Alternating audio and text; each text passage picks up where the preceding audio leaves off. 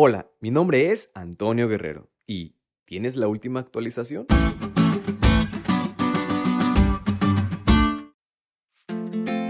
En la mayoría de los dispositivos móviles, si no es que ya en todos, cada cierto tiempo se requiere una actualización del sistema.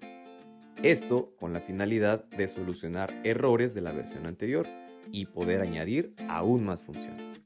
Y si no haces esto, tu dispositivo se vuelve lento, baja la productividad y hasta se vuelve obsoleto. Es por eso que siempre debes de tener la última actualización. Ahora, esto no solo pasa con el sistema, sino también en los modelos, cámaras, tamaños y formas. Aunque se haga un pequeño cambio solamente, siempre tratan de hacerlo mejor. Pero sabes, en realidad es el mismo, es la misma marca, es el mismo sistema, son los mismos beneficios. Simplemente se ven funciones distintas y a la vista mejor, pero el fin es el mismo.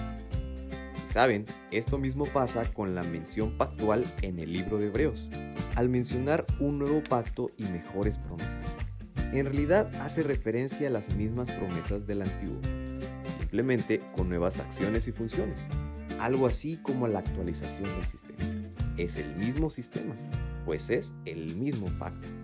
Simplemente Dios hace aún más por nosotros y envía a su Hijo a morir en la cruz para ya no ser necesario más sacrificios. Y también al darnos al Espíritu Santo para ser nuestro guía y fuerza. Nos da esa facilidad de tener aún más al alcance la oportunidad de la salvación. La condición para alcanzar la vida eterna es hoy exactamente la misma que siempre ha sido.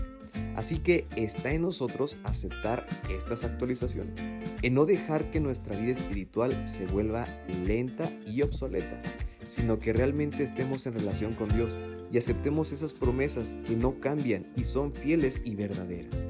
Dejemos que en Él siempre estemos conectados.